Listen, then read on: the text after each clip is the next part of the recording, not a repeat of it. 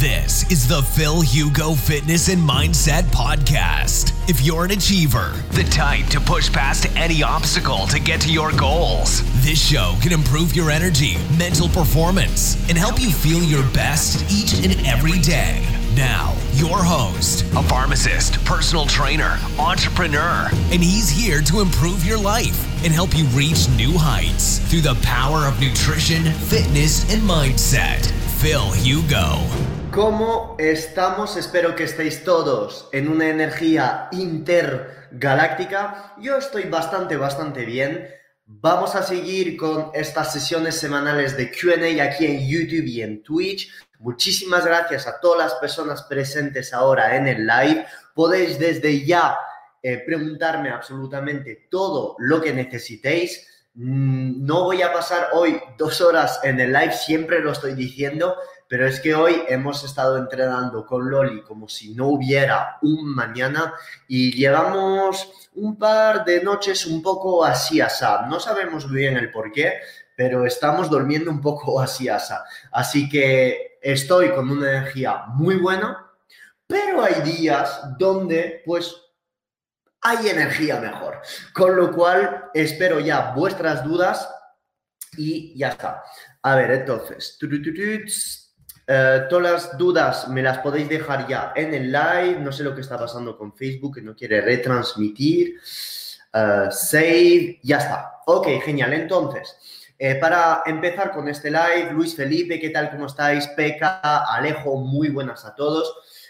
Para empezar y hacer una pequeña introducción, hoy en mis stories he publicado un, estudio del 2020 que era un meta-análisis de varios estudios sobre el rendimiento deportivo y la, recomposición corporal y em, proveniente eh, en personas haciendo una dieta cetogénica. Y veíamos en este estudio que recopilaba, creo, 18 estudios eh, en total, 50 eh, años de, de, observación de estudios de dieta cetogénica, bueno, para decirlo de mejor manera, que los autores del estudio han cogido desde los últimos 50 años todos los estudios que hablaban de dieta cetogénica, rendimiento deportivo y recomposición de de corporal. Con lo cual, lo que han visto han sido lo siguiente, que la dieta cetogénica pues permitía una pérdida de grasa con mantenimiento de masa muscular y que el rendimiento deportivo no sería afectado. Ojito, no estoy diciendo que el rendimiento deportivo sería aumentado o perjudicado. Los metaanálisis en este estudio, que lo he dejado en eh, en mi Instagram, que intentaré dejarlo en la descripción de este vídeo también, demostraban que la dieta cetogénica no impactaba en rendimiento aeróbico, en anaeróbico. Y todos los estudios en este metaanálisis, pues llevaban más con individuos con más de tres semanas en dieta cetogénica. Y también esta dieta cetogénica no era una dieta restringida de calorías. Todos los estudios de este metaanálisis pues tenían una dieta, los individuos en el estudio tenían o seguían una dieta eh, a igualdad de calorías de su propio mantenimiento. No, ningún estudio cogía una dieta cetogénica en la cual, pues, que podía inducir una restricción calórica, un déficit calórico en, los individuos. Con lo cual, cuando hay muchos estudios que salen, que son, por ejemplo, de una semana, dos, tres o incluso cuatro semanas, y que dicen que el rendimiento deportivo se ve perjudicado o que a la vez que están perdiendo masa, masa grasa, pierden masa magra, bueno, pues hay que ver si esta dieta cetogénica está eh, induciendo un déficit calórico en el individuo o si es una dieta cetogénica pautada de tal manera que no induzca o que no eh, suponga un déficit calórico para este mismo individuo, ¿ok? Esto es muy importante, con lo cual el estudio que he publicado hoy en Instagram, pues dice lo siguiente, que hay una mejora de la pérdida de grasa, que también hay una, em, un mantenimiento de la masa muscular y además que el rendimiento deportivo, tanto aeróbico que, no, que anaeróbico, no se ve perjudicado. Ahora, ¿estoy diciendo que la dieta ceto no perjudica el rendimiento deportivo? Que al principio de una dieta cetogénica en una persona que no está ceto adaptada, el rendimiento deportivo se va a quedar igual? No, no estoy diciendo esto.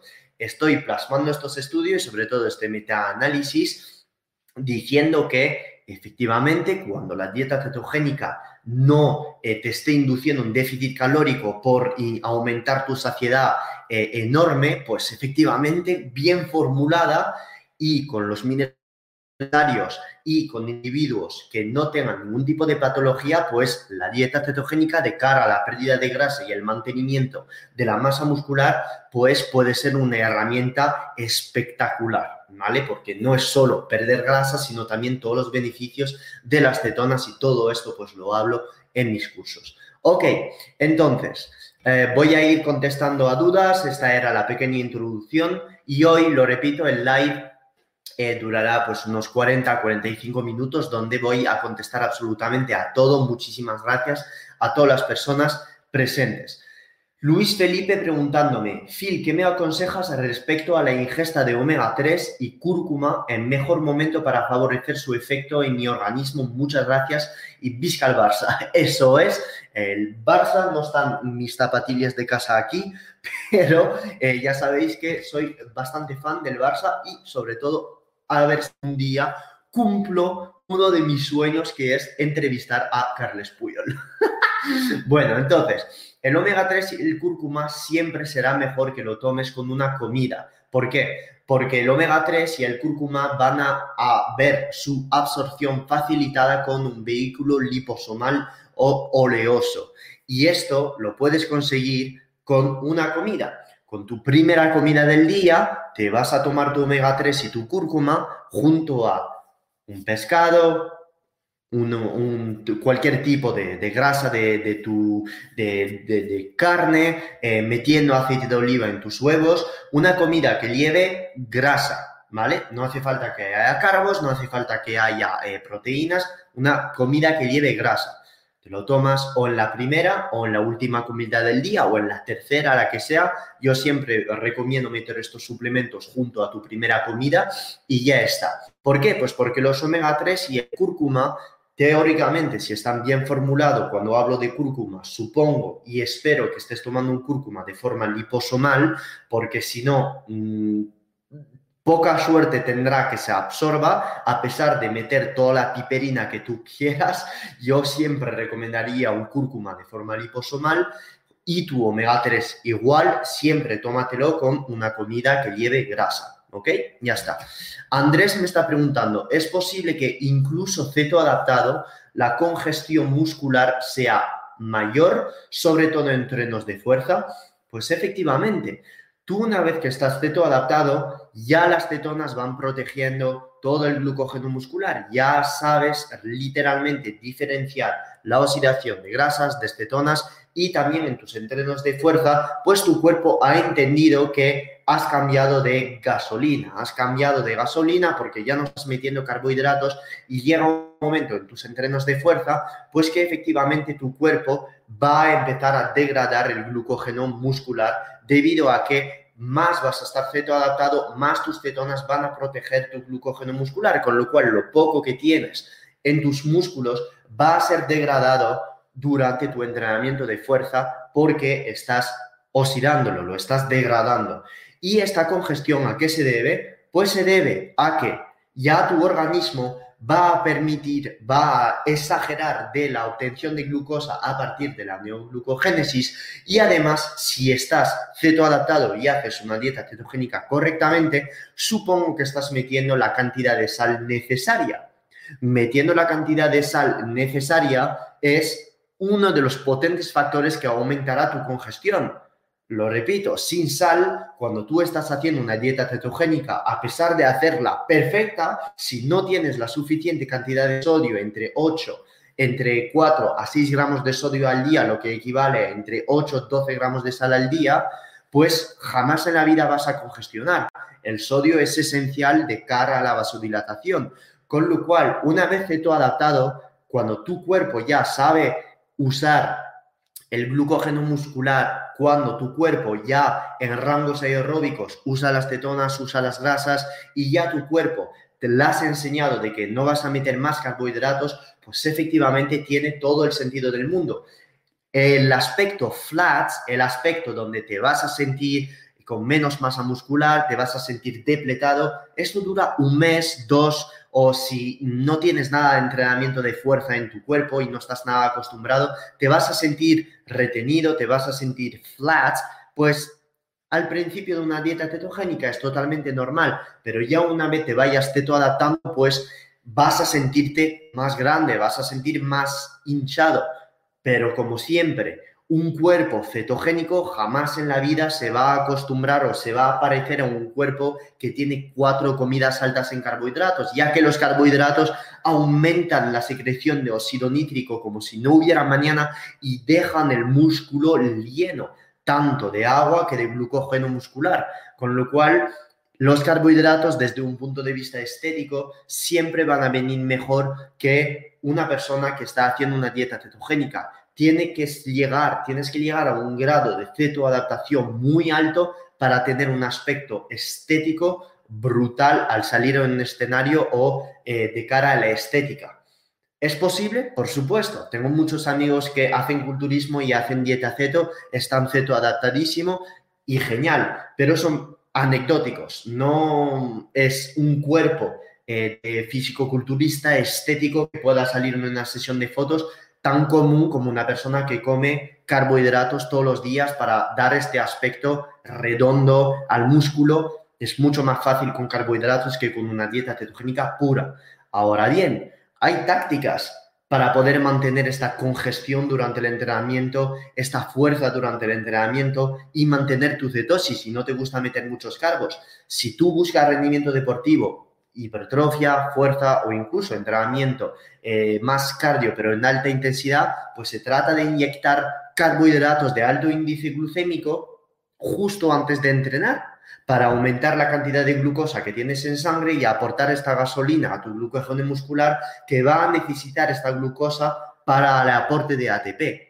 Con lo cual esto es una táctica que se llama la dieta cetogénica dirigida que consiste en la inclusión de carbohidratos de altos índices glucémicos antes de un entrenamiento de fuerza. Muchas personas hablan de los azúcares como muy malos, de que la glucosa es mala, maltodextrina es mala. Estoy hablando para todos los principiantes que vean este vídeo, pero en contexto de rendimiento deportivo y de búsqueda, incluso de estética, pues tienen todo el sentido del mundo estos azúcares o índice glucémico eh, rápidos, elevados, perdón, ¿vale? Muy buena pregunta, Andrés. Más dudas que me están llegando. Marina me está preguntando. Hola, alimentación ceto, pero me pasa que los pocos vegetales que como me inflama el abdomen. Ok, ¿qué me aconseja? Número uno, que hagas un test de nutrición marina y que veas las intolerancias que tienes. Porque a lo mejor tienes intolerancias a los FODMAPs, que es un tipo de azúcar que se pueden encontrar en espinacas, en cebolla o en espárragos. Esto lo puedes tener. Entonces, todos estos tests no, es un test genético, son un test de intolerancias alimenticias, te lo tienes que hacer. Porque si es para comer verduras y cada vez que comes verduras estés hecho mierda, pues mejor ver las verduras que te causan daños y las que no. Yo, por ejemplo, sé que las coles de Bruselas son muy altas en FODMAPs, no las puedo meter. Los espárragos también tengo que ir muy, muy fino con los espárragos y sé que cuando tomo el día después voy a estar hecho mierda. Em, hay algunas verduras, como por ejemplo es el pepino, me entra perfectamente, la rúcula me entra perfectamente. El brócoli depende, brócoli es muy alto en FODMAPs, a veces sí, y cuando lo tomo en puré me entra mejor, parece. Entonces voy jugando entre todas las verduras. Pero, por ejemplo, las verduras tipo calabacín, esto me entra perfectamente, el pepino también, pero sí que hay algunas que me destrozan total. Pues entonces no las tomo. O sea, es que no las tomo, así de sencillo. Me da miedo pasarme a la carnívora. Entonces, esto es todo bastante bueno hacer la carnívora durante dos o tres semanas para saber las verduras que te causan daño. ¿Por qué? Pues porque si todos los días sigues comiendo verdura y el día después te sientes siempre al 70%, jamás en la vida vas a saber si es la carne, si es la grasa, si es la verdura que te causa esto. no, no lo podrás saber.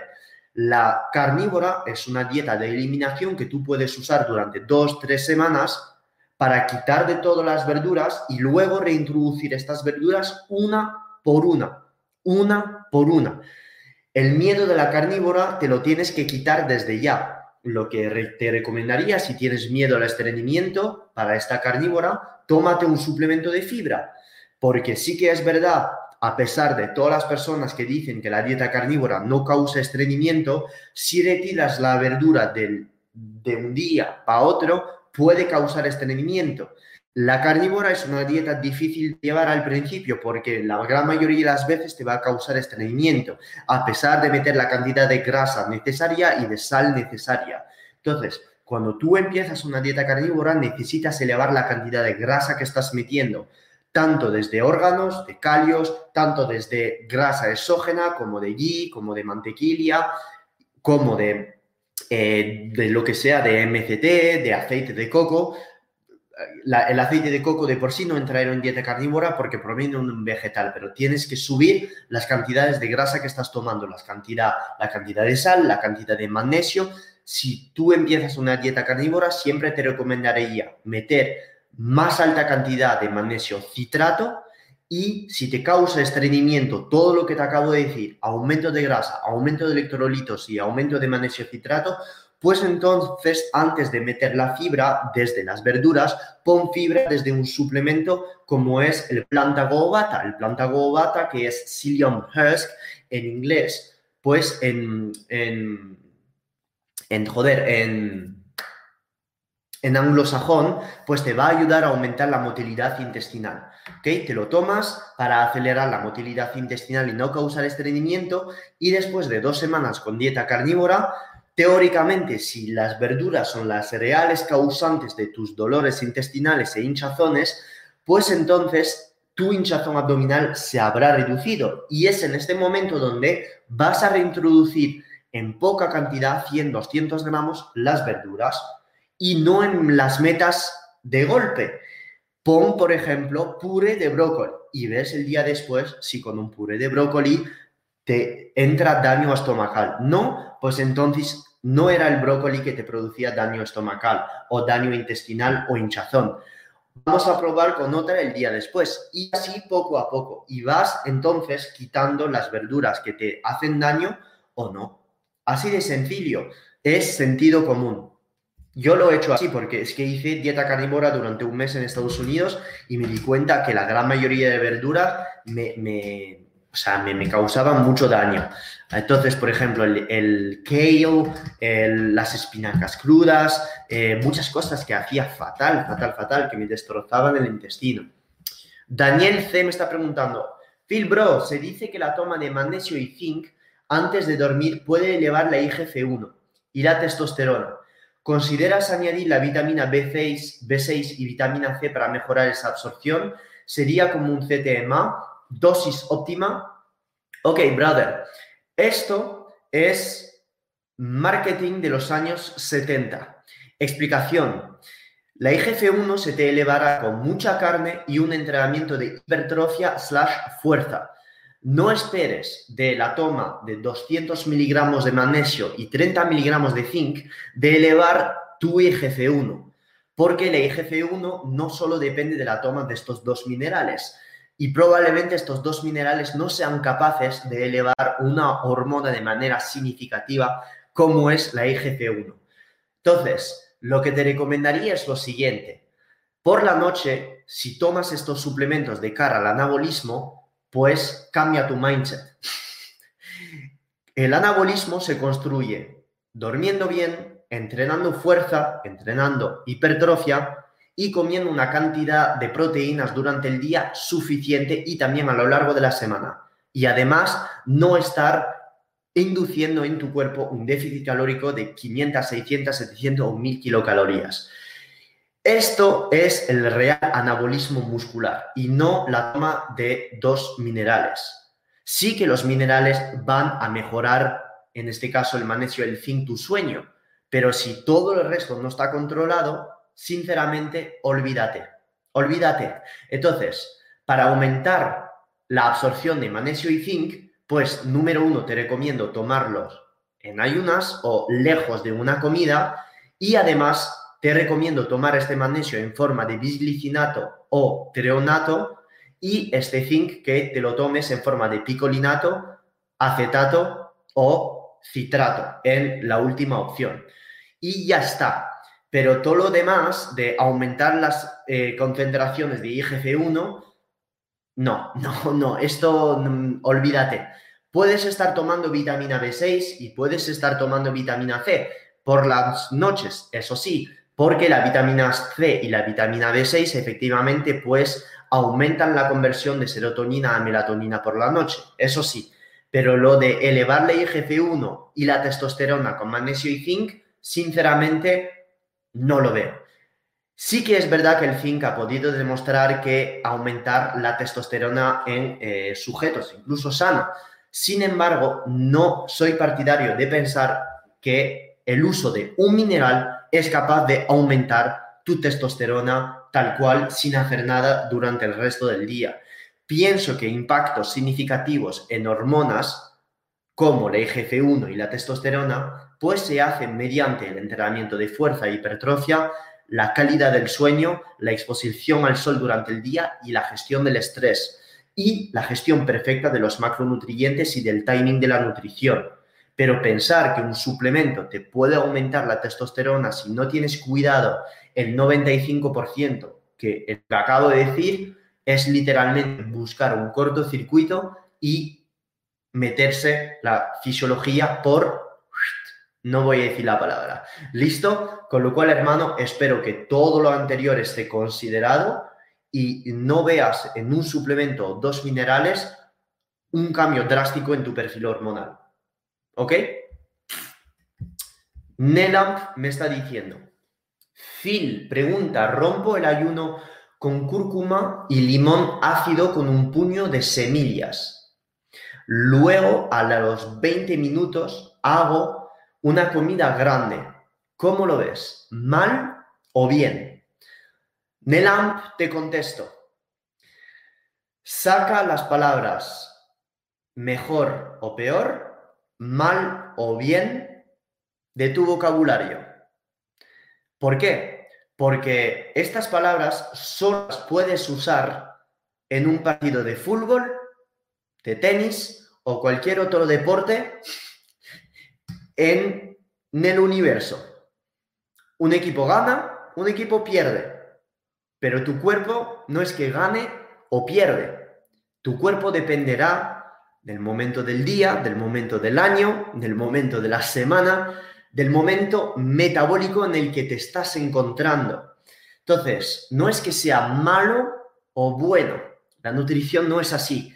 Algo que podría ser perjudicial a un momento X de la semana o del día, podría ser beneficioso a otro momento.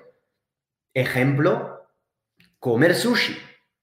Si tú estás sentado desde hace tres días en el sofá y te metes 100 kilos de sushi, para ser razonable, una bandeja de sushi, pues probablemente esta bandeja de sushi te eleve la insulina, te haga sentir cansado y probablemente si no has hecho deporte antes o el día después y tienes resistencia a la insulina, pues te va a perjudiciar.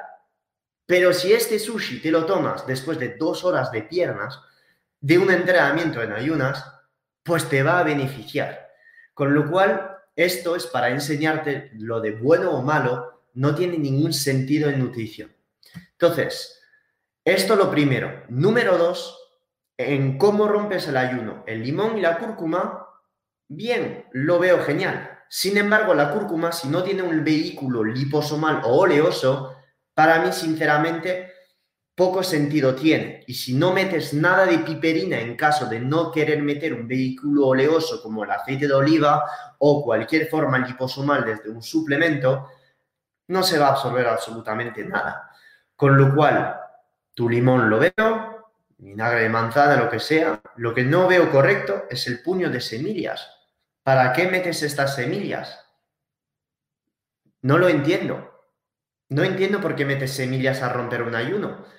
Para mí un ayuno se rompe con tu mejunje, si quieres, con limón, vinagre, cúrcuma, pimienta, algo que va a aumentar las secreciones gástricas, que va a facilitar tu digestión, y luego ya después una fuente de proteína magra, con poca grasa. Pero las semillas, ¿para qué?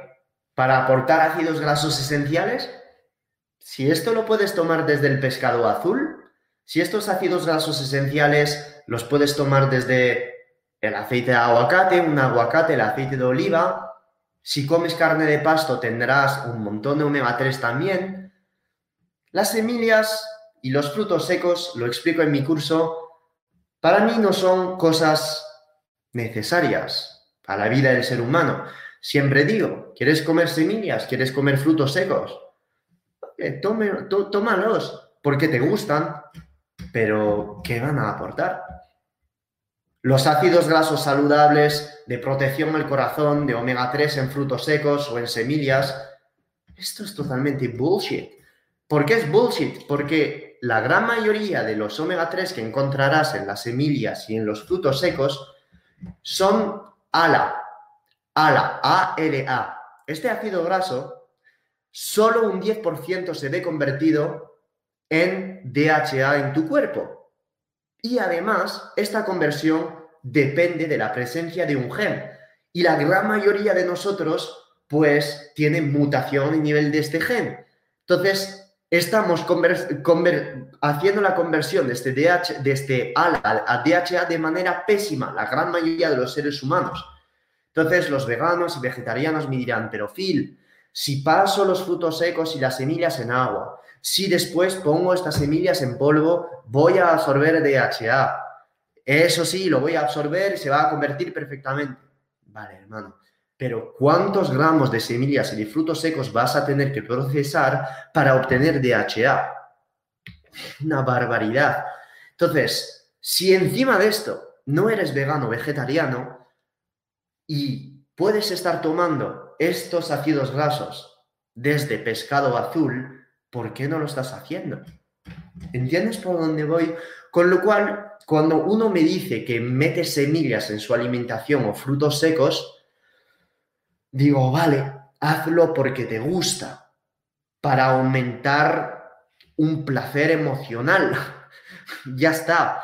Pero un fruto seco, una semilla, no lo veo como algo esencial en la vida del ser humano sinceramente no lo veo esencial. Puede prescindir de ello totalmente.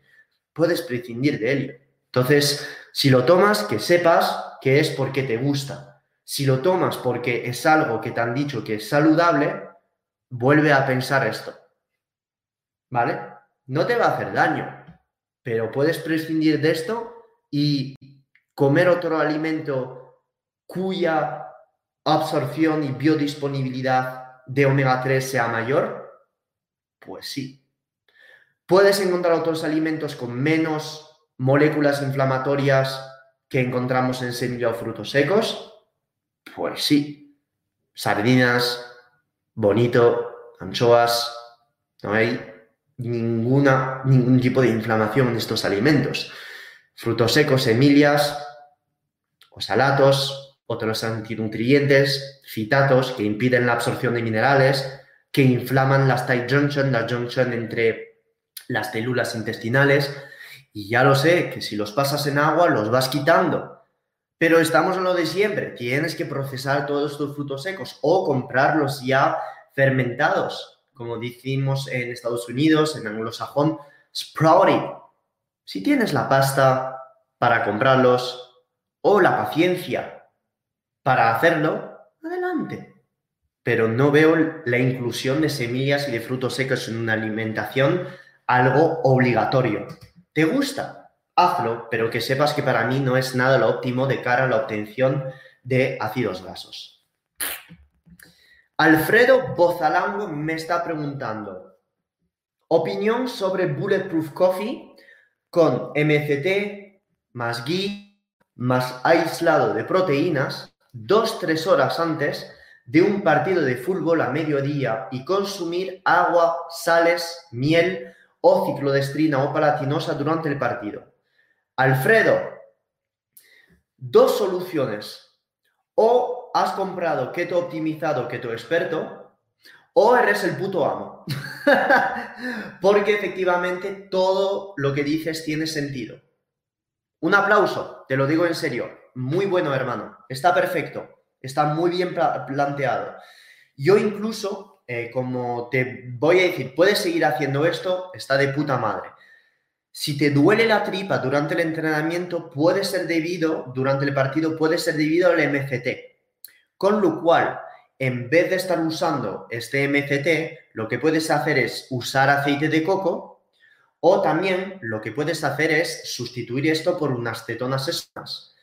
Esto es, mm, tiene mucho sentido de cara a un partido de fútbol. Además, lo que puedes hacer es sustituir este aislado de proteína y poner esta comida una hora y media antes de tu partido y sustituir esta proteína, si te duele la tripa, no lo sé, por aminoácidos esenciales. En este caso, pues estarás literalmente haciendo un preentreno intergaláctico. De verdad, hermano, er, espectacular, perfecto, enorme, enorme, es que es enorme. Cuando hay que decir las cosas que son perfectas, Alfredo, brutal. Brutal, brutal. Hostias, todas las dudas. Phil, ¿es posible estar ceto adaptado en pocos días? ¿Cómo darse cuenta si estamos ceto adaptados si no tenemos el aparato para medir las cetonas? Nelam, veo que eres principiante. Muchas gracias por preguntar todo lo que necesites. Entonces, hay una diferencia entre la cetoadaptación y estar en cetosis.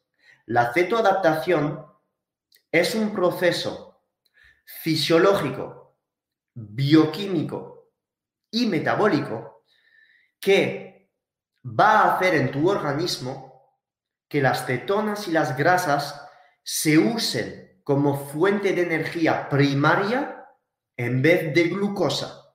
Este proceso es un proceso que va a durar entre 6 a 20, 24 semanas, dependiendo del grado de sensibilidad a la insulina y de la intensidad del entrenamiento y su frecuencia del individuo. No puedes estar feto adaptado en 3 días, 4, 5, 7 o 15. Es imposible. ¿Puede un atleta con muy alta sensibilidad a la insulina, muy bajo porcentaje de ácidos grasos, que puede ya estar haciendo ayuno intermitente y ceto adaptarse en tres semanas? Pues sí, es posible, porque ya es una persona muy flexible metabólicamente.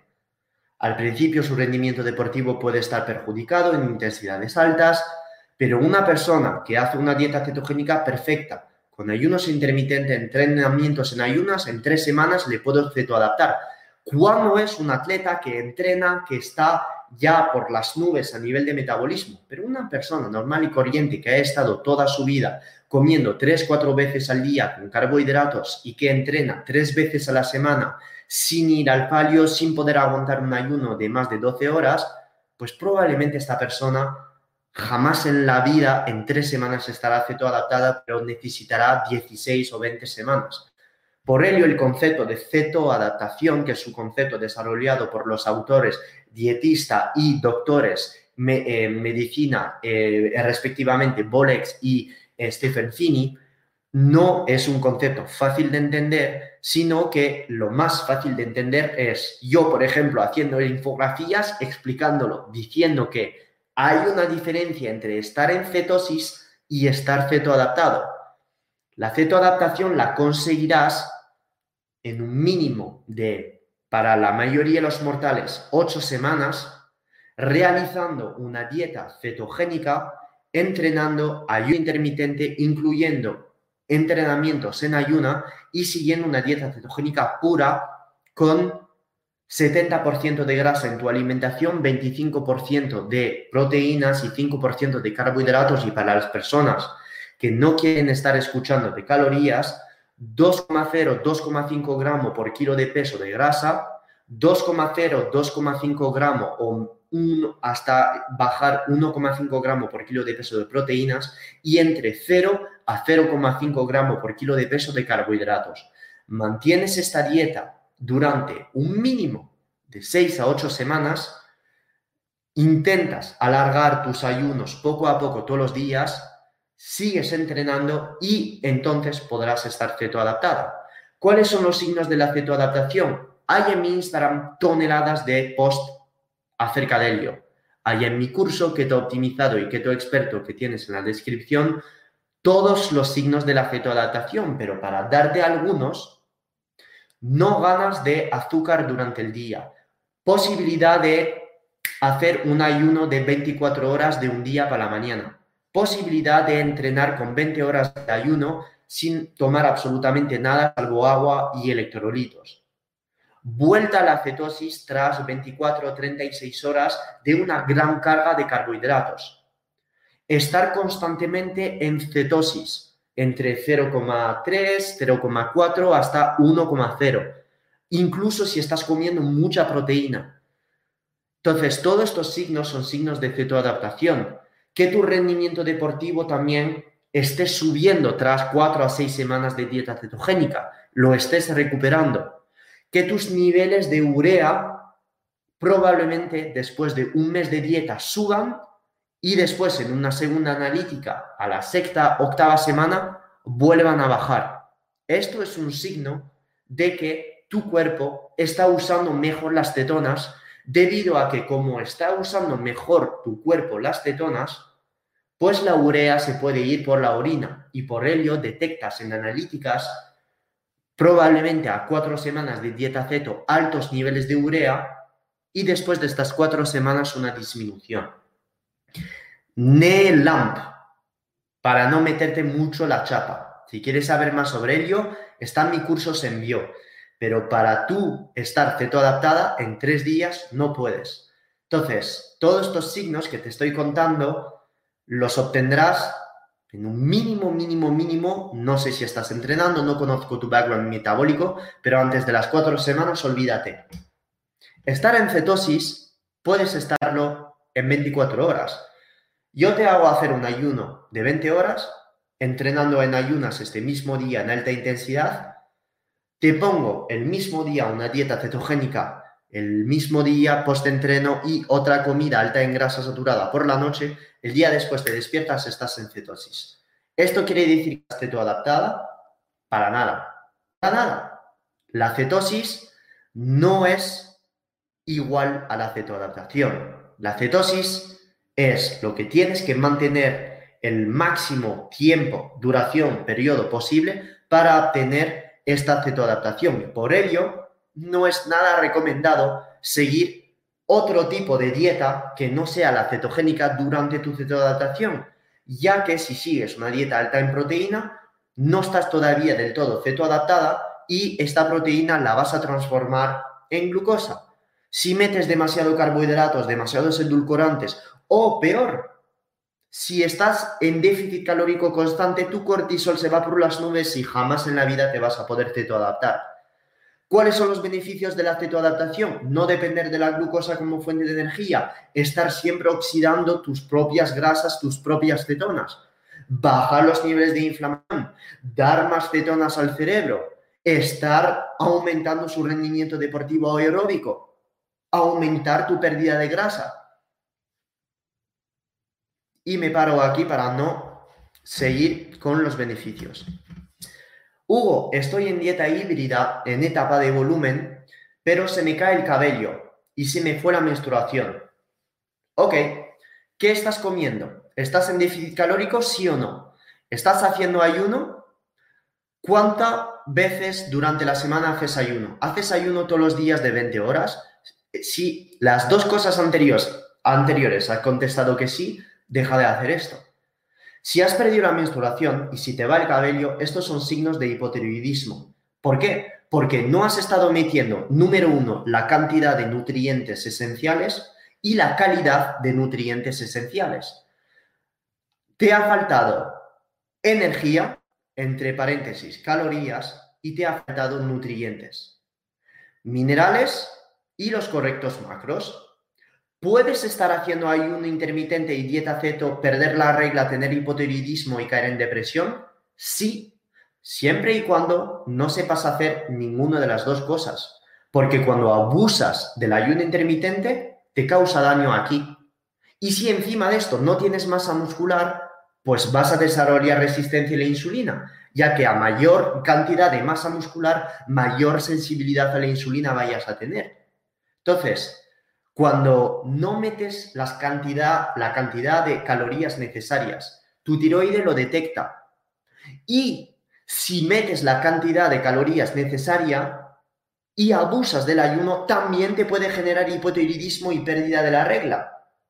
¿Por qué? Porque tu tiroides detecta que hay una falta de energía pronunciada y alargada durante el tiempo. Entonces, ¿qué hay que hacer? No abusar del ayuno, no hacerlo todos los días, tres días a la semana, meter un desayuno, si no te gusta comer sólido, meter un bulletproof coffee por la mañana, aumentar tu número de calorías y además cuidar todo el perfil de minerales. Zinc, selenio, magnesio, calcio son los que no tienen que faltar de cara a signos como el hipotiroidismo o la pérdida de la regla. Además, si no estás entrenando fuerza o hipertrofia, pues ya lo tienes que hacer.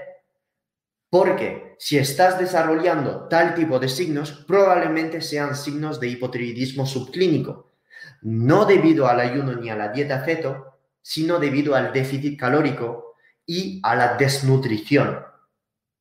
¿Cómo salir de esto? Lo cuento en mis cursos. ¿Cómo consigo una consulta y cuánto sale? He intentado la feto y nunca me funciona. Por favor, a todas las personas que quieran una consulta conmigo o una llamada, puedes ir a mi página web y comprarla. Sin embargo, vas a ver que 30 minutos de llamada conmigo son 107 euros. O sea, la hora está por encima de 200 euros. Entonces, he creado mis cursos como Keto Optimizado para dar acceso a estas personas a tiempo conmigo, conocimiento, más de 450 páginas en PDF, dos dietas, una baja en caloría, alta en calorías, tablas de entrenamiento, cómo realizar ayuno intermitente, cómo realizar dieta cetogénica, cómo usar la suplementación, cómo oscilar entre todas las dietas a lo largo del año si uno quiere perder grasa de cara al verano, si uno busca rendimiento deportivo por 97 euros. Entonces, yo estoy totalmente ok ayudar a la gente a través de llamadas. Hoy he tenido dos con personas espectaculares, Esther y Amalia, personas que lo hacen todo al dedillo y hemos resuelto un montón, un montón de dudas, porque he ido al grano y he preguntado cosas personales. Sin embargo, si tú quieres algo más exhaustivo que puedas usar a lo largo del año con diferentes menús, entrenamiento y suplementación, cógete Keto Optimizado. Si hay más de 450 páginas en PDF en total, 3 horas de vídeo por 97 euros. Es que la gente no ve el valor de este producto, no lo ve realmente. Y si ya quieres invertir en un curso de 30 horas, donde explico teoría, práctica, estrategias avanzadas, dieta cetogénica, ayuno intermitente, suplementación, rendimiento deportivo, hipotiroidismo, amenorrea, menstruación, ciclo menstrual, pues cómprate Keto Experto porque viene todo. Estos live no están hechos para que yo esté vendiendo, siempre dejo caer mis productos. Pero sinceramente, Rodri, si quieres invertir, cógete Keto Optimizado, no una llamada conmigo. ¿vale? Porque te va a aportar muchísimo más Keto optimizado que tienes en descripción que una llamada conmigo. ¿Ok? Josemi, hola Phil, llevando ayunos y ceto, ¿por qué se produciría un cálculo en la vesícula? Ok, esto podría ser porque hasta el día de hoy no has estado metiendo la suficiente grasa. No has estado metiendo la suficiente grasa. Entonces, no es que sea la ceto y el ayuno que te produzca cálculo, sino el hecho de que hasta el día de hoy no has estado metiendo la suficiente grasa y como no estás metiendo la suficiente grasa en tu alimentación, pues entonces tu vesícula biliar ha dejado de hacer trabajar todas estas sales biliares y se han cristalizado formando un cálculo. Esto podría ser una razón por la cual estés desarrollando un cálculo en la vesícula. Número dos, deshidratación. Te está faltando magnesio, sodio y potasio. ¿Cómo resolver esto? Tomando suplementos de electrolitos y metiendo sal a lo largo de tu día. Y además potasio. ¿Y cómo meter potasio sin estar comprando un suplemento de potasio cada semana porque son toda, todos una basura y solo llevan 100 miligramos de potasio en el suplemento? Pues comiendo verduras y aguacate que llevan un montón, un montón de potasio. Cocinándolas, porque si no las cocinas estamos igual. Sigues con todas las fibras y van a impedirle la absorción de todos estos minerales. ¿Ok? Entonces, ya podrías estar mejorando la calidad o la salud de tu vesícula biliar, incluyendo suplementos como la colina y la taurina. La colina y la taurina, tomándolos por la noche para beneficiar del efecto relajante de la taurina, son suplementos increíbles para la vesícula biliar. Además, puedes estar usando otras plantas que describo en Keto Experto en forma de suplementos y además puedes estar usando suplementos como la betaína. La betaína no es un suplemento que actúa directamente en la vesícula biliar, pero que tiene impacto a nivel estomacal y el hecho de facilitar la digestión, pues te va a ayudar a la, digestión de estas grasas. ¿Ok? Listo. Y hoy no me, estoy despeinando. Barrio Sarmiento Buenas, Phil. ¿Piensas que la dieta cetogénica puede adaptarse a un deporte de alta intensidad como es el caso del CrossFit? Bueno, hermano, eh, te va a encantar si echas un ojo a mis programas. ¿Por qué? Porque el CrossFit, ¿qué es? El CrossFit es una mezcla de intensidades aeróbicas y anaeróbicas.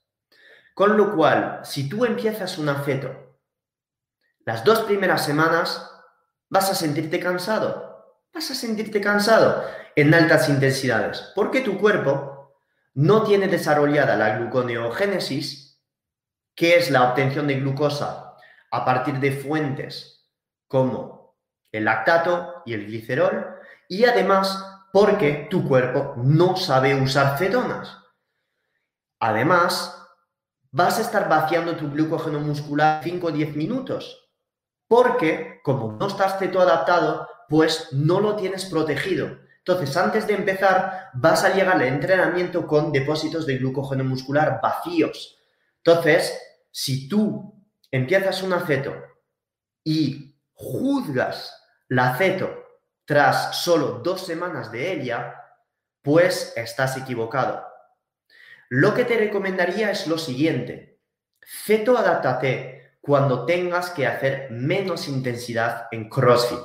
Pasa un mes, un mes y medio, si quieres, si eres deportista, metes los fines de semana carbohidratos, vas al sushi con tu mujer, con tus amigos, para meter una comida trampa.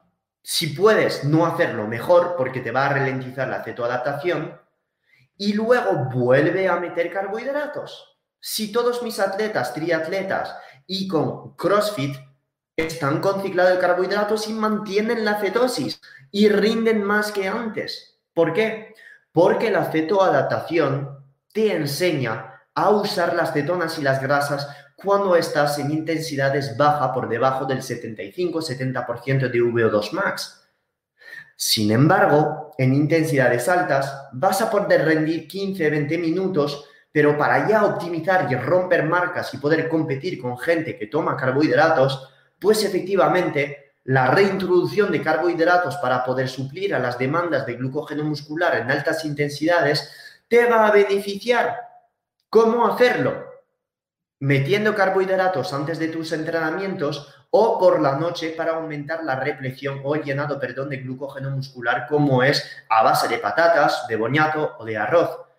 Y no saldrás de cetosis Porque si eres ya flexible metabólicamente, ceto adaptado durante el día, haces ayuno intermitente, entrenamiento en ayunas, estarás produciendo cetonas como si no hubiera un mañana y estos carbohidratos casi nada te aumentarán la glucosa en sangre o si la aumentan es durante una hora y después vuelves a, a glucosa baja y con cetonas enormes en sangre.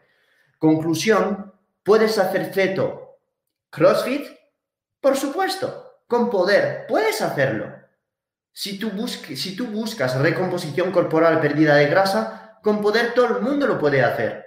Ahora bien, buscas ser competitivo, ganar competiciones, pues lo siento mucho, no es nada ideal. ¿Cómo vas a poder llegar a las intensidades anaeróbicas del CrossFit sin nada de carbohidratos? Es fisiológicamente imposible.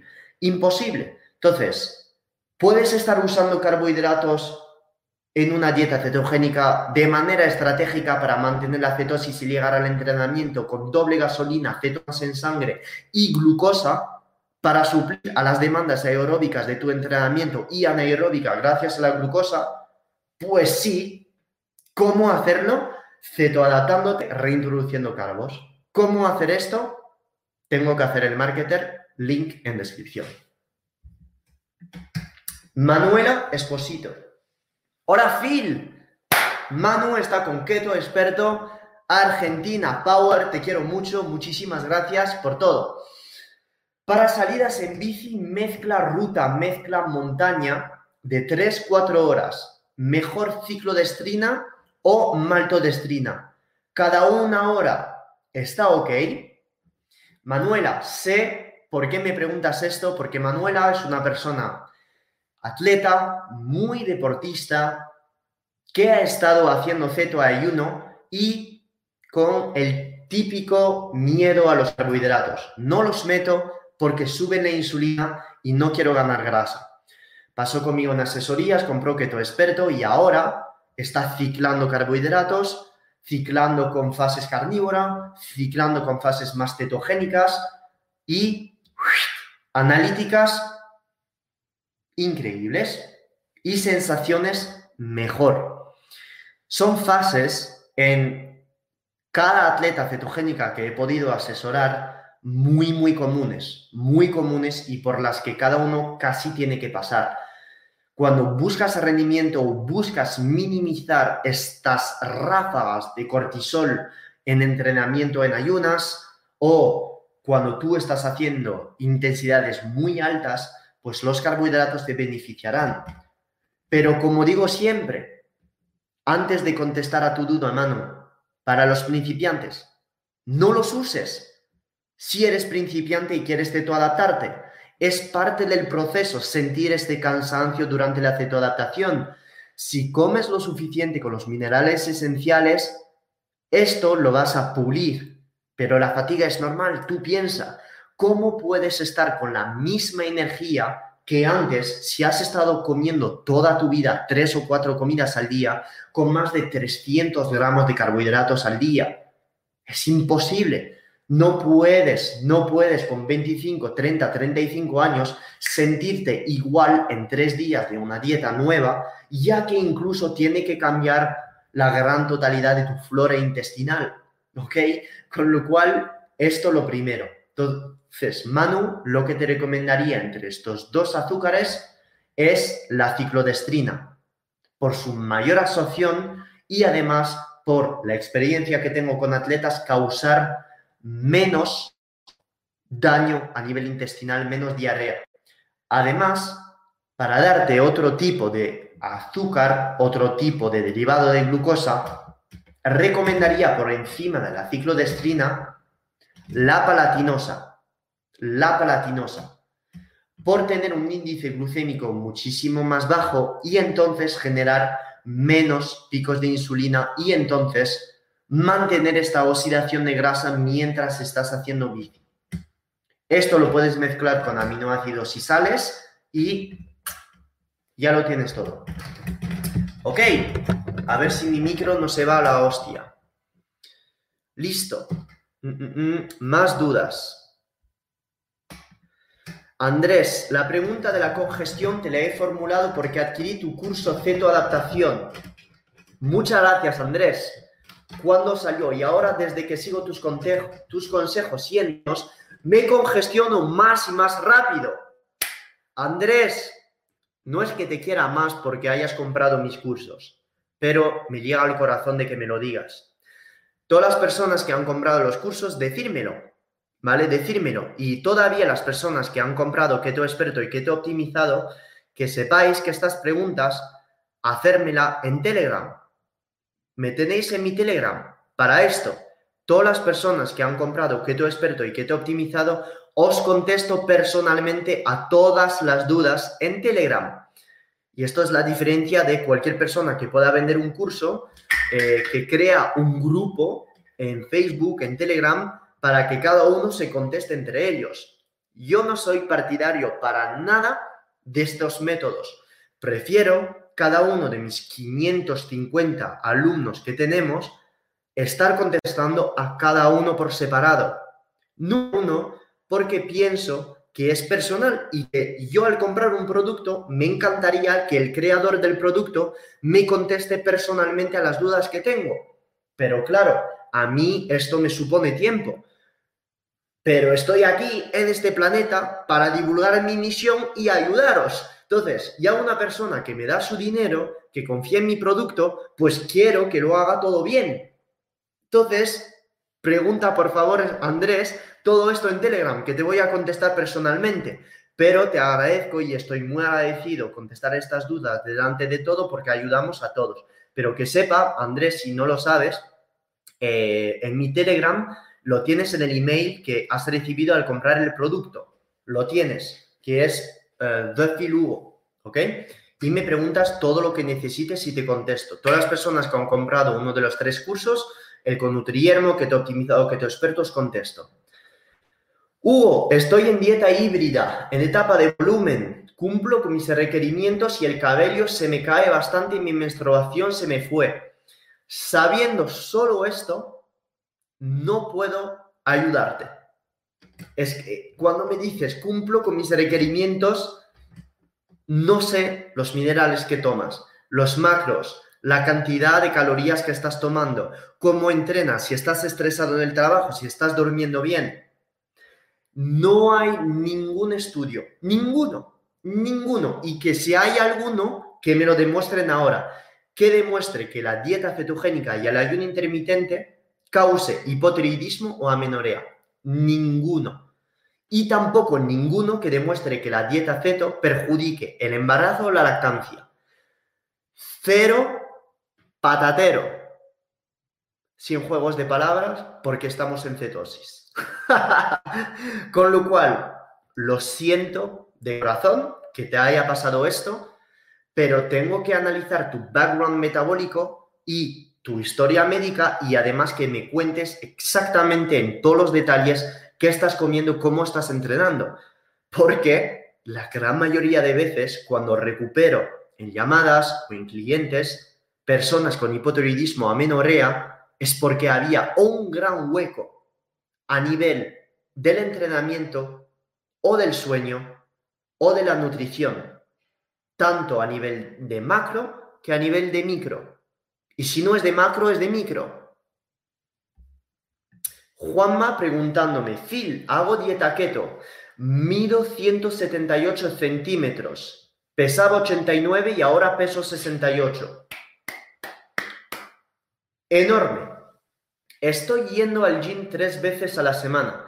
Tengo grasa que perder. Mi pregunta es, ¿sigo en keto estricta? O sea, ¿puede perder grasa introduciendo carbs? Por supuesto que puedes perder eh, grasa eh, metiendo carbos. Lo repito, si te sientes bien en keto estricta, entrenas bien, tienes motivación por las mañanas, tienes tu líbido, no te quejas de nada a nivel del ánimo, bueno, fatiga de vez en cuando, lo normal y corriente, pues entonces no hace falta meter cargos. Si tu objetivo es la pérdida de grasa pura y dura, no pondría cargos. Ahora bien, ¿podrían acelerar los carbohidratos la ganancia de masa muscular dispuestos en torno del entrenamiento? Por supuesto. Ahora bien, yo pienso que probablemente pesando 68 kilos y midiendo unos 78, tienes ahora que ganar masa muscular. Y esto pasa por comer más. ¿Puedes ganar masa muscular en dieta cetogénica? Por supuesto. ¿Qué necesita una persona para ganar masa muscular? Entrenamiento de fuerza, un hiperávit calórico, comer más de 2,5, incluso subir hasta 3,0 gramo por kilo de peso de proteínas y descanso. Si tú haces esto, vas a ganar masa muscular. Ahora bien, ¿es lo óptimo de cara a la ganancia de masa muscular? Pues no, porque si tú comparas una dieta ceto pura con una persona que come cuatro veces al día con carbohidratos y la misma cantidad de proteínas y de calorías, pues el que come carbohidratos ganará masa muscular mucho más rápidamente. Pero ¿qué buscas? ¿Crear salvajadas de insulina en tu cuerpo y seguir entrenando? ¿O mantener la insulina a rayas, sentirte bien a nivel intestinal y a nivel del foco mental y hacer tu cetogénica en hiperávit calórico? Pues si me preguntas a mí, yo la decisión la tengo cogidísima. ¿Por qué? Pues porque me va mejor la cetosis y porque los carbos no me sientan bien, tanto a nivel mental que a nivel intestinal. Pero a lo mejor le preguntas a un deportista que tolera bien los carbos, es un joven, quiere meter masa muscular, pues va a tomar carbohidratos, por supuesto que irá más rápido. Pero a mí me la suda ir más rápido. Quiero estar beneficiando de todos los componentes metabólicos, beneficios metabólicos de la cetosis y sobre todo a nivel mental e intestinal y no tener que pensar comida durante el día, y no tener después de un entreno estar ahí comiendo un bocadillo porque dependo de la comida. No, quiero estar libre y no estar dependiente de la comida. Y esto la ceto me ayuda. Con lo cual, si te gusta este componente metabólico cognitivo que te da la cetosis, pues sigue haciéndolo. Pero podría ser que estés estancado. Entonces, yo jugaría con cambiar tu entrenamiento, cambiando tus ventanas de ayuno y si quieres seguir perdiendo grasa, ojito, ojito, que con 68 kilos y 70, un metro 78, pues podría ser que ahora sea el tiempo de ganar masa muscular. Hacer una ganancia de masa muscular de un mes o dos y después volver a recortar. ¿Por qué? Porque de tal manera, si tú estás subiendo calorías, y siguiendo en ceto, no falta estar comiendo menos y más carbohidratos o cosas raras. Sigues en ceto, estás comiendo más, pero como estás construyendo masa muscular, ya cuando vas a definir y perder peso, pues tu metabolismo se habrá ido por las santas nubes y entonces será todavía más fácil de definir. Pero no puedes estar siguiendo definiendo porque es que si sigues comiendo menos, tu metabolismo se va por los suelos. Cristian Rodríguez Alberdi me está preguntando, ¿es un fenómeno cómo y cuándo recomiendas tomar el psyllium en la carnívora? Lo recomiendo o en ayunas al despertar para aumentar la motilidad intestinal que supongo por la mañana estás tomando tu café y si esto te hace ir al baño cada dos horas durante el día, pues entonces, hermano, tómate este psyllium una vez a casa. Porque si estás en el metro, estás en coche o estás en el trabajo, tienes ganas de ir al baño cada dos horas, pues poca broma. Entonces, tómate este psyllium si te causa aumento de motilidad intestinal infernal por la mañana, con tu café y un vaso de agua con sal si te quedas en casa por la mañana es lo mejor para aumentar el hecho de que ah, vayas al baño. Cantidad depende, depende de cómo lo compras, en suplemento, en polvo, pero teóricamente 2-3 gramos sobre la carne, 2-3 gramos por la mañana con tu café y vas viendo cómo reaccionas a él. Un suplemento también para todo esto, estas cosas de estreñimiento en dieta carnívora, que no es nada carnívoro, es el aloe vera. jugo de aloe vera ecológico, teóricamente viene muy, muy bien para el estreñimiento. Paula preguntándome, ¿puede ser que empezaste antes, Phil? Sos mi ídolo. Saludos desde Argentina. Gracias, Paula. Te voy a conocer a vos, a Loli. Son dos increíbles profesionales y personas. De esas para darle amor siempre. Muchísimas gracias a ti, Paula. Muchos besos a todos los argentinos. Os quiero mucho. Em, voy a meterme en modo mitralleta porque noto, I feel that Loli will be here in few minutes telling me that I need to stop immediately this live. So I'm gonna put my gun freaking mode. Phil, o sea, que es bueno tomar vitamina C por la noche, ayuda a conciliar el sueño. Sí, efectivamente, la vitamina C ayuda a conciliar el sueño debido a que va a permitir la conversión de triptófano a serotonina y la conversión de serotonina a melatonina. Conclusión, la toma de vitamina C entre 250 miligramos y 500 miligramos por la noche te va a ayudar a aumentar la secreción de melatonina.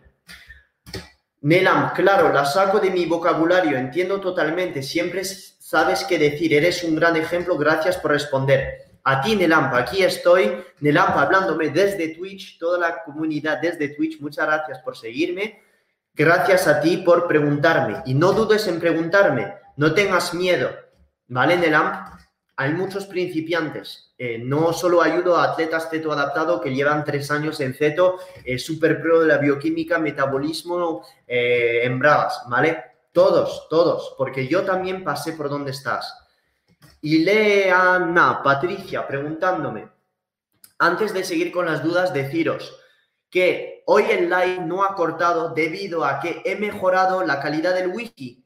Esta semana Andorra Telecom han venido para poner un router, un tipo de redirector, algo así, que redirige el wifi que tengo arriba hasta aquí el, la sala donde hago los directos. Por ello no ha cortado, estamos mejorando. Después me he dado cuenta que hay menos eco eh, cuando uso el micrófono, que es este, el micrófono de podcast, menos eco. Y la calidad de los live va a ir mejorando porque vamos a comprar por fin una cámara decente y no voy a estar grabando con la cámara del MacBook, que es una basura. Entonces, va a haber más calidad audiovisual y más calidad eh, audio, perdón, porque vamos a poner aquí interruptores del sonido para, para que haya menos eco. Esto dentro de un mes estará todo. Aquí un estudio para hacer live como en la tele, para que pues al escuchar los podcasts, al escuchar los directos en YouTube, estéis más a gusto, porque yo entiendo que la calidad sonora, pues lo siento, estoy casi empezando en YouTube, en Instagram estamos más asentados, pero tengo que, eh, que, eso, que mejorar toda esta calidad, así que muchas gracias. Eh, os voy a ser sincero, las personas que me compráis el curso, o el que te experto, que te optimizado, pues por supuesto, el dinero que gano lo reinvierto en mi negocio nosotros con Lori no vivimos de vamos a comprar zapatillas, vamos a comprar X, Y o vamos de viaje. La verdad es que no somos así. Eh, yo reinvierto 80% de lo que gano en mi negocio, en micrófonos, en, para hacer los streaming, eh, gente que me ayuda también a nivel de, divulgación, de, en, publicidad, todo esto lo, lo reinvierto. Y la gran mayoría, pues me quedo muy poco para mí. ¿Por qué? Pues porque es cómo llevar un negocio correctamente, ya está.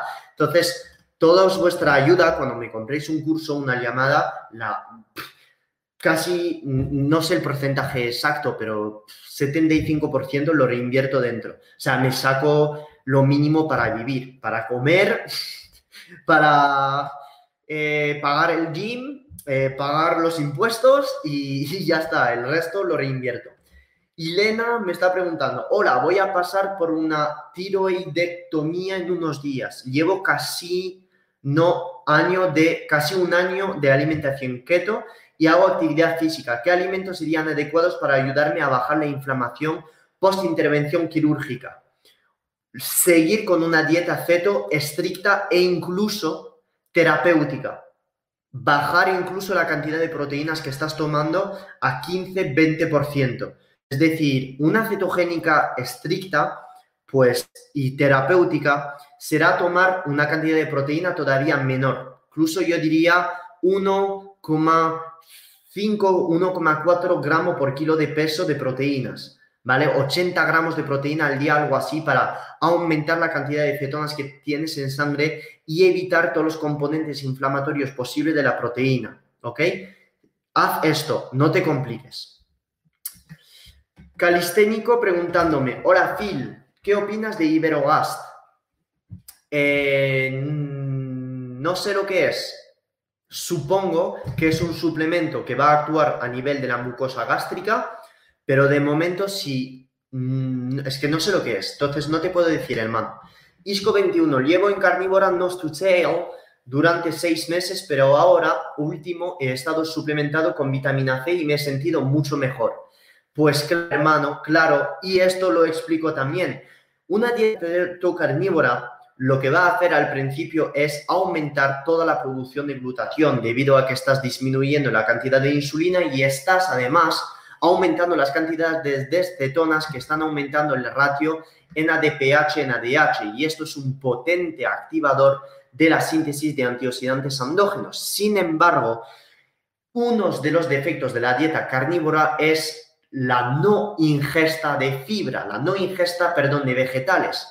Y estos vegetales aportan una cantidad de polifenoles como si no hubiera mañana. Y si haces carnívora estricta, no tomas café tampoco que no vas a tener ninguna fuente de polifenoles. Y en dieta carnívora sí que Paul Saladino, etcétera, dicen que los polifenoles no son necesarios, pero la gran mayoría de las veces, una vez estés teto adaptado y hayas ya reciclado tus propios antioxidantes o hayas enseñado a tu cuerpo a sintetizarlos por por él mismo, pues cuando vas a reintroducir vitamina C vas a estar como una puta moto, porque te has hecho muchísimo más sensible a ella y, por supuesto, va a tener todos los efectos la vitamina C. Entonces, ¿qué, es lo que te recomiendo? No depender de la vitamina C, usar la vitamina C de modo puntual. Por ejemplo, si estás enfermo, usa la vitamina C.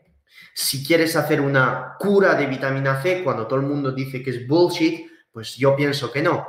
Meter vitamina C por ejemplo, por las noches 500 miligramos durante tres semanas y después la cortas, porque si no tu cuerpo va a depender de ella.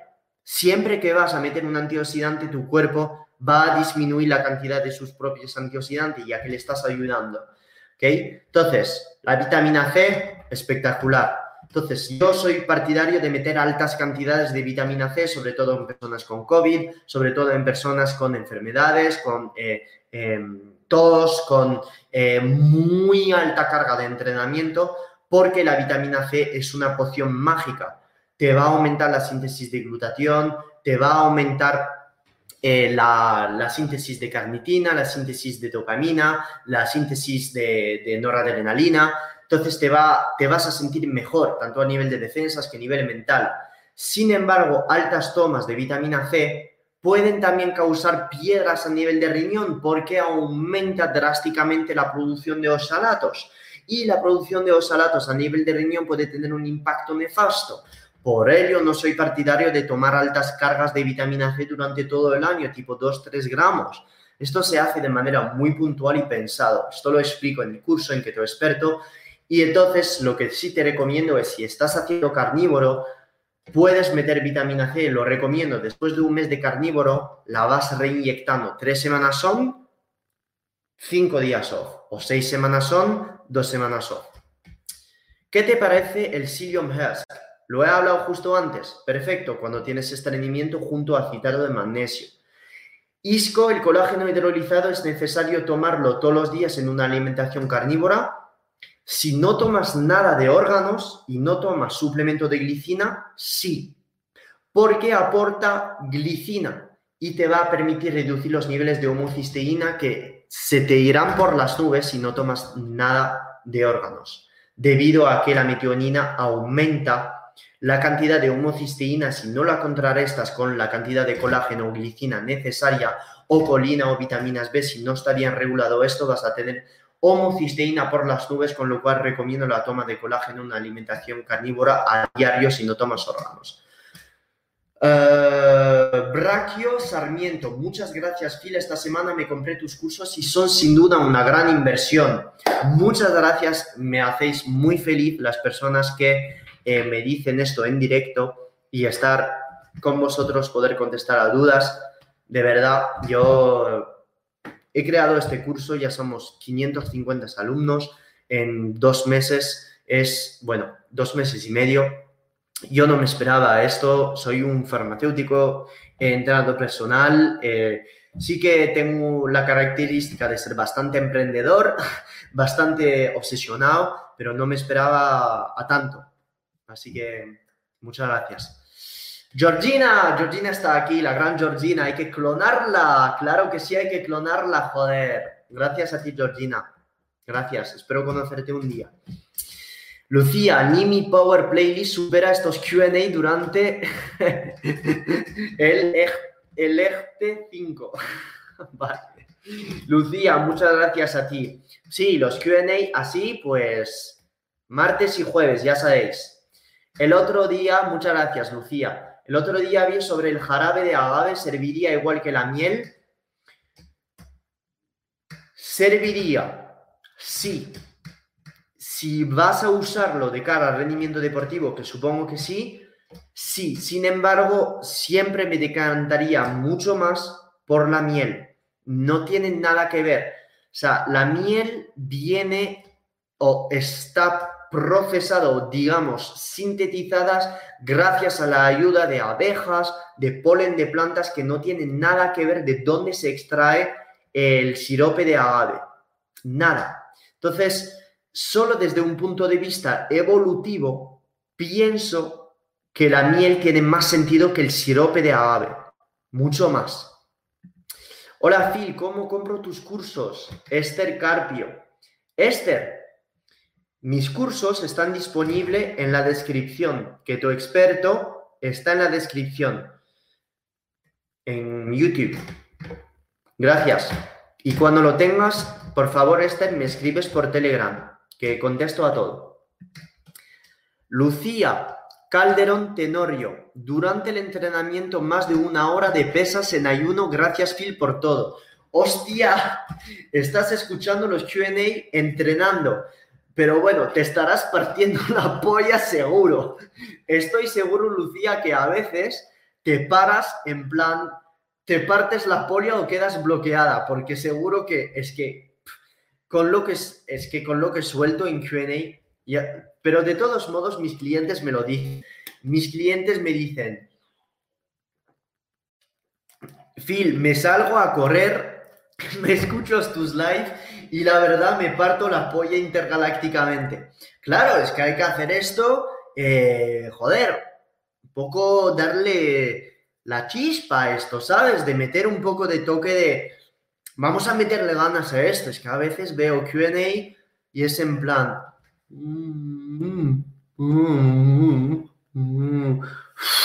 Yo es que a los 30 segundos me voy corriendo, a pesar de que el contenido sea fantástico.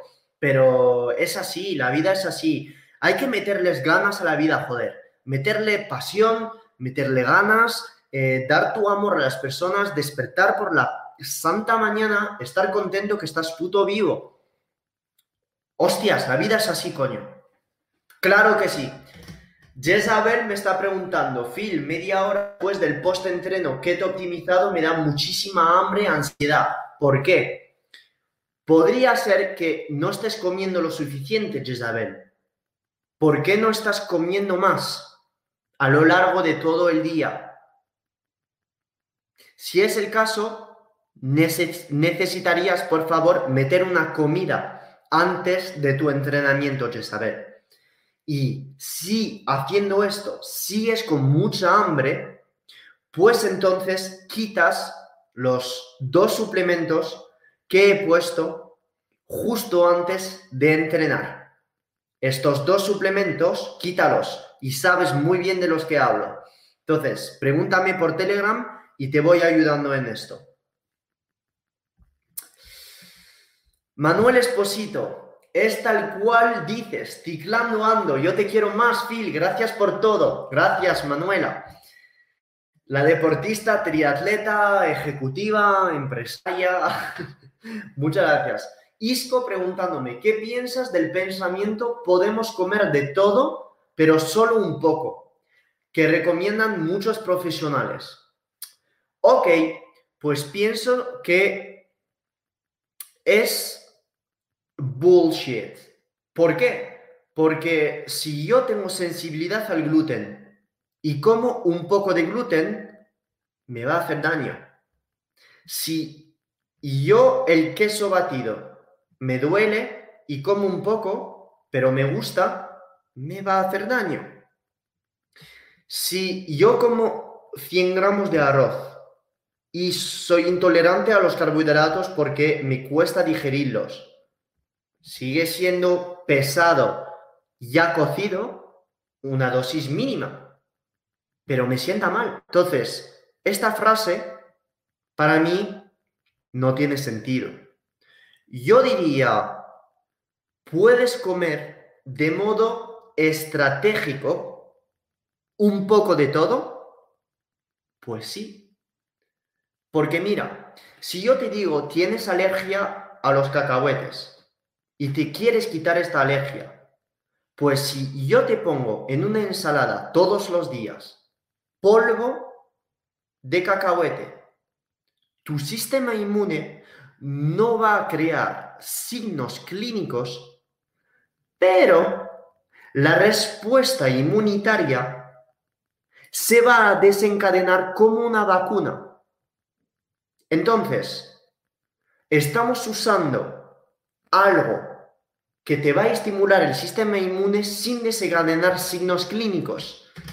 Entonces, en este caso, esta frase tendría sentido, pero lo que no tiene esta frase es la estrategia. Es la estrategia. Si yo tengo sensibilidad a algo, pero sé usarlo en las dosis perfectas y en el buen timing, pues adelante. Pero esto no se aplica a todo. Un celíaco, si le das gluten, a pesar de que sea poco, siempre va a estar jodido. Una persona que tiene resistencia a la insulina y le doy una patata cuando está sentado en el sofá, a pesar de que sea la mitad de una, se va a ir la insulina por las santas nubes y le va a perjudicar. Con lo cual, pues no, no pienso que esta frase tenga mucho sentido. No es que sea yo partidario de la dieta flexible. Si no tienes ningún tipo de patología o sensibilidad, pues adelante adelante. Si te hace feliz comer todo, adelante. Pero sinceramente, jamás en la vida un alimento basura va a tener el mismo impacto que un alimento que tiene los mismos macros en tu organismo y que venga de una comida que no sea procesada. Ever preguntándome, ¿qué suplementos puedo consumir en un ayuno de más de 24 horas? Tienes en mi muro en Instagram todo esto, todos los suplementos que puedes tomar en un ayuno de 24 horas y que no te harán salir del ayuno. Sin embargo, Ever, te voy a ser sincero y hacerte cambiar la psicología sobre tu ayuno. Un ayuno sirve para hacer descansar tu sistema intestinal. Tu ayuno sirve para empujar la síntesis de enzimas digestivas, de antioxidantes a nivel del hígado. Entonces, ¿para qué estar tomando suplementos durante un ayuno intentando ver qué es lo que va a pasar con estos suplementos y te van a hacer salir o no del ayuno? Yo no recomendaría la toma de suplementos en un ayuno de más de 24 horas. No lo recomendaría si el ayuno está aquí para hacerte descansar. Yo lo recomendaría es para ya personas pues que estén en una dieta a lo mejor vegana, estén en modo de reposición de vitaminas B, estaría tomando un suplemento o en condiciones patológicas, ¿vale? Si no, no hace falta. Con sal, vinagre si quieres, y ya está. Si quieres hacer deporte, creatina. Y ya está. Eh, ok, voy... ¿Se puede estar en cetosis comiendo una dieta en porcentaje 35 grasa, 35 proteína, 30 carbos? Difícilmente. Y si lo estás, es porque ya estás muy flexible metabólicamente. Phil, ¿por qué tengo que esperar 180 minutos después de la mezcla fructosa-glucosa-sal? Nunca he dicho esto. He dicho que es lo óptimo, pero no tienes por qué hacerlo. Es porque cuando tú tomas esta mezcla, es más para dejar tu organismo en paz durante unos segundos y durante unos minutos y ya está. Pero si quieres meter algo a los 60 minutos, adelante. Té verde y catequinas, ¿efectivo de verdad? Efectivamente, muy efectivo. Tembre me está preguntando. Tembre me está preguntando, estreñimiento frecuente, citrato de magnesio en mujer de 55 años sin patología, mejor 400-600. Un gramo, un gramo, no estas dosis. ¿Algún consejo más aparte de beber más agua, sal y ejercicio? Eh, sí, Silium Husk. ¿Cómo se llama el medicamento que sueles recomendar de farmacia que se gelifica? Plántago o bata. Y si no es esto, porque plántago o bata no es un medicamento sino un suplemento, es Dulcolax. Dulcolax, que es un tipo de especialidad farmacéutica. Me siento con muy poca energía, tengo anemia, leucopenia, hipotiroidismo de Hashimoto, nulo nivel de testosterona y alto cortisol. Me levanto con mucho cortisol y tomo café con aceite de coco y me dan unas ganas entonces de comer. Hago ayuno intermitente de 18 horas. Paula, si tienes todo lo que me has dicho antes, no hagas ayuno. Es que no hagas ayuno. Si tienes cortisol por las nubes, hipotiroidismo de Hashimoto, y estás en esta condición, dejes de hacer ayuno. Te va a empeorar. Tienes que comer más a menudo durante el día y dejar de estar en déficit calórico. 100 gramos de batata y 700 gramos de carne, estás en déficit seguro. Te hago el cálculo enseguida. Es muy poca comida. Es muy poca. ¿Cuánto tienes ahí de calorías? Muy poca. Entonces, deja de hacer ayunos. Jamás en la vida tu hipotiroidismo se va a sanar así. Necesitas ayuda. Necesitas ayuda porque tu situación ahora está en peligro. Te lo digo en serio. Ya no es la primera vez que te veo en mi slide. Pregúntame todo si quieres uno de mis cursos para aprender a comer. Chris Tengo muchísimo que agradecerte. Estoy aprendiendo muchísimo gracias a ti. Me gustaría saber qué preentreno me recomiendas para los días que me da pereza. De momento no tomo nada. Acetilelecarnitina, té verde o cafeína, citrulina, beta-alanina y aminoácidos esenciales. Ivonne Cubillos, ¿qué opinas de Sleep Mass de Scientific? Enorme. Puedes estar usando un suplemento de B-Levels que es Chillmood.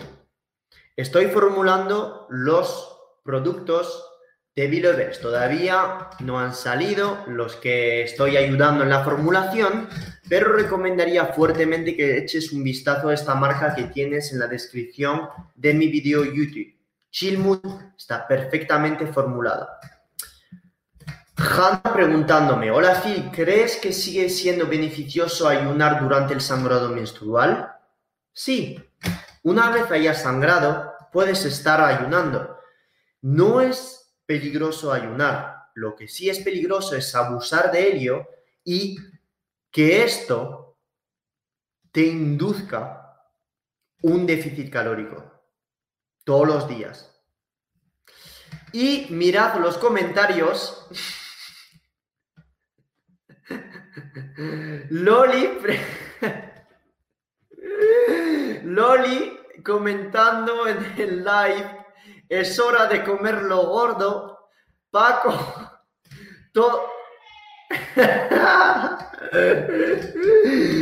La primera vez que hace esto.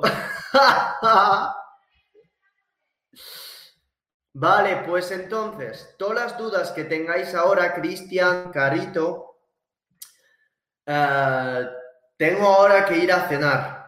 Em, Carito, rápidamente, ¿por qué el té en ayunas puede sentar mal? Bienvenido al club, me sienta fatal a mí. Es porque tienes una mutación genética a nivel del gen COMT Conte que es una enzima que permite procesar las catecolaminas a nivel cerebral. El té es un precursor de dopamina. Yo también soy como tú, me causa náuseas y vómitos, con lo cual no lo tomo. Y esto es porque somos metabolizadores lentos de la enzima COMT. No sabemos procesar estas cantidades enormes de dopamina. El café sí, pero el té menos, porque el té, a pesar de aumentar la dopamina, del café, a pesar de aumentar la dopamina, el té lo hace de manera brusca debido a que además tiene una cantidad de EGCG enorme y muchísimos otros más polifenoles en cantidades más altas, cosas que aumentan la dopamina como si no hubiera un mañana. Por ello, deja de tomar té verde en ayunas. Os mando un abrazo intergaláctico a todos, espero que habéis disfrutado del live. Todavía es el momento para eh, hacer la típica captura de pantalla de este live y para todos los que queráis ayudarme, compartirla donde queráis. Además, podéis dejar un pequeño like en este vídeo, un comentario para que YouTube entienda que estuvimos en live. Os quiero mucho y hoy solo voy a hacer un bíceps unilateral para que podáis ahora hacer una foto de vuestra pantalla en la tele o si no, una captura de pantalla desde vuestro iPhone o Android. Os quiero mucho, nos vemos el martes siguiente en la masterclass. Chao, chao. This has been another episode of the Phil Hugo Fitness and Mindset Podcast. If you enjoyed the episodes, leave an honest review in iTunes so other like minded individuals can conquer their goals too. If you want more content and free info on how to take your health and athletic performance to new heights, visit philhugo.com to be on the cutting edge with the latest info in nutrition, fitness, and all things performance mindset.